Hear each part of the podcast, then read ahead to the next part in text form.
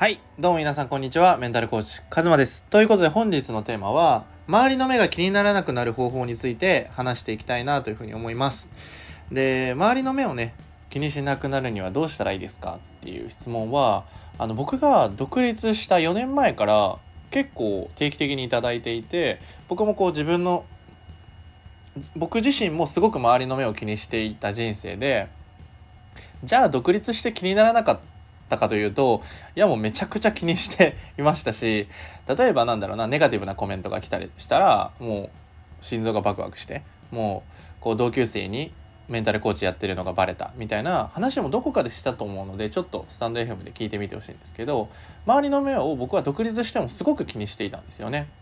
で周りの目を気にしない方法を模索していたしその周りの目を気にすること自体が自分の人生を生きていることを阻害しているなっていうのはすごく分かっていたんですよね。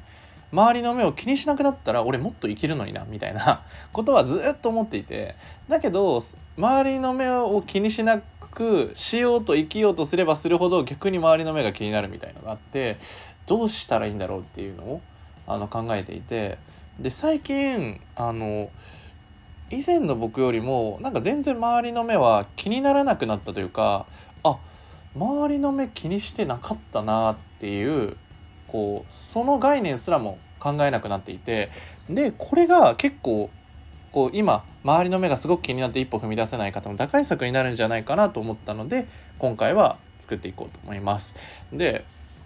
周りの目を気にしなくなる方法で一番やっちゃいけないのは周りの目をとにかく気にするなって自分に言うことなんですよね。まあ、これは皆さん多分わかると思うんですよ。もう経験済みの方が多いんじゃないですかね。周りの目気にしちゃダメだって思えば思うほどそれが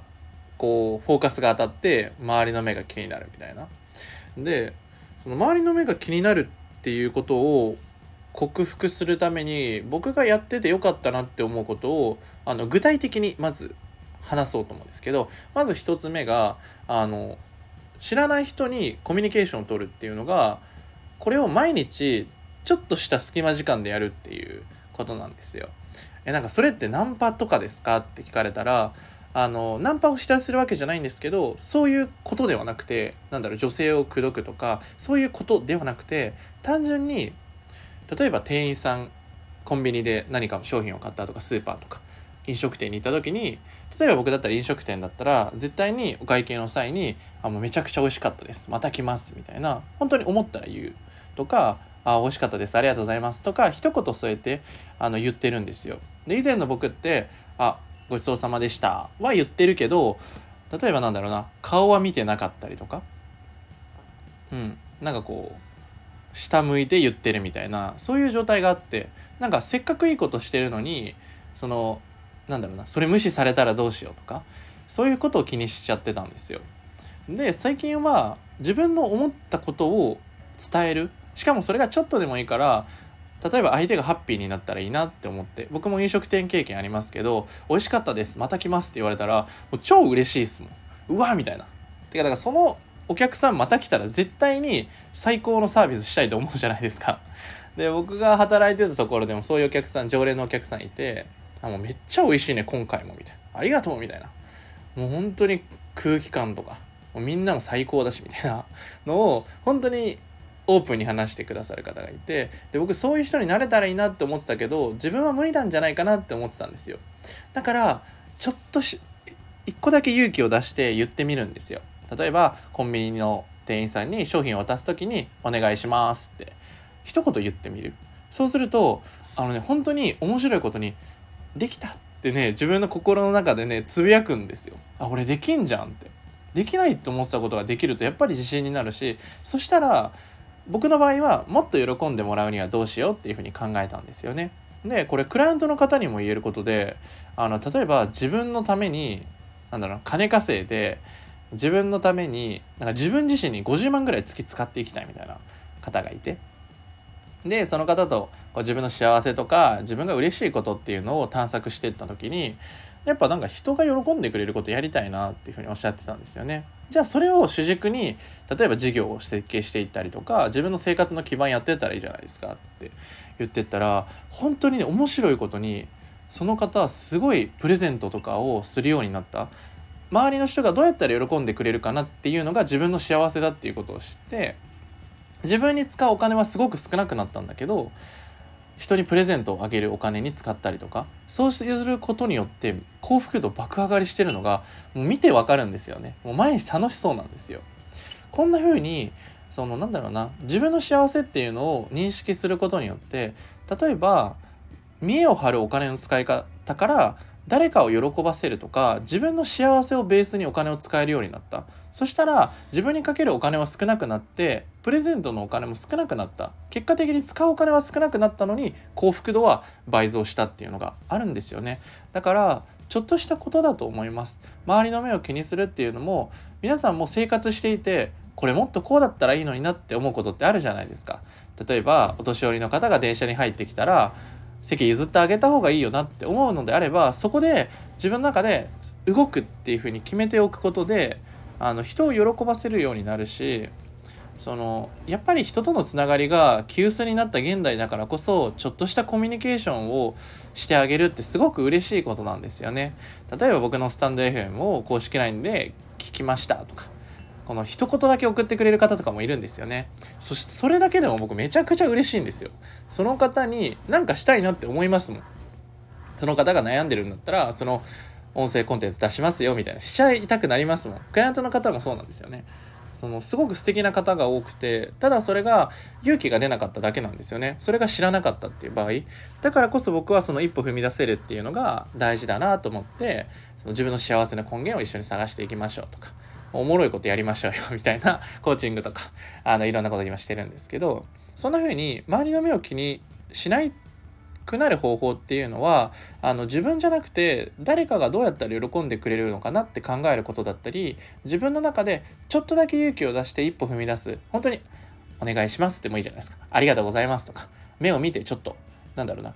いつも1秒も目合わせてなかったけど1秒だけちょっと目合わせてみようかなとか。本当にねそのちょっとの行動で全てが変わるんですよね世界が。だって1秒目合わせようっていう人が毎日1秒ずつ増やしてったら1年後360ね、まあ、5秒とか4秒とかになるわけじゃないですか。それ半端ないじゃないですか。1秒でそれだけ複利的に増えていくんですよ。だから皆さんが周りの目を気にしないようにあの何かいろいろ本を読んだりするのではなくて人と関わるっていうのがすごく大事だなっていうふうに僕は思いました。で例えばなんだろうなどう思われるんだろうとか例えばこのスタンド FM 聞いて悪く思う人いるのかなとかいろいろ考えてた時期はあったんですけど一番大事なのって自分がもう一回聞いてワクワクするものだなと思うんですよね。例えば僕のスタンド FM ちょっと自画自賛になっちゃいますけど僕も聞き直すことがあるんですよね。僕もやっぱり悩むから悩んだりあなんか一歩踏み出す時に怖くなったりする時に僕の その一歩踏み出す方法とかそういうの決断の仕方とか例えばルーティーンとかのスタンド FM 自分のやつ見てめっちゃいいこと言うなこの人とか思うんですよ本当に。そのもちろん僕よりもすごくトップレベルでいろんな方もう何百人規模何万人規模で提供されてる方いますけどその僕が主催したそのランキングだったら僕ダントツ1やなとか思うんですよ。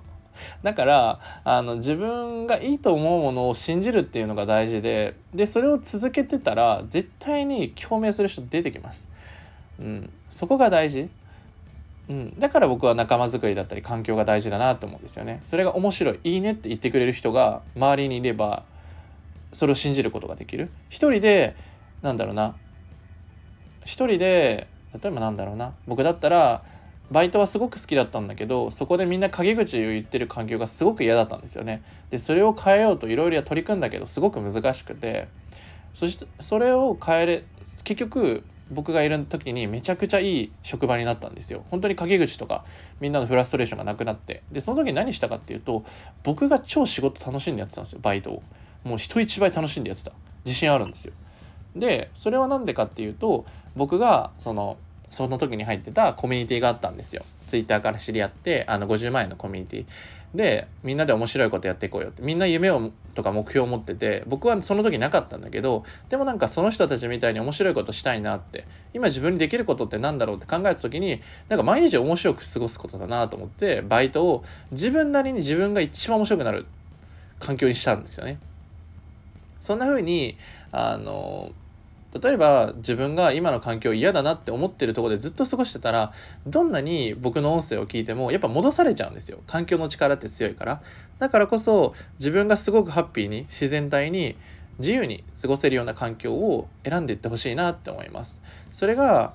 その環境がねたった一つだけあるだけで本当に人生変わります。僕は変わったしあの変わったなって人もゴロゴロ見てます。で僕のコーチングはそこを一番大事にしてます。安心感がやっぱりベースなんですよね。うん。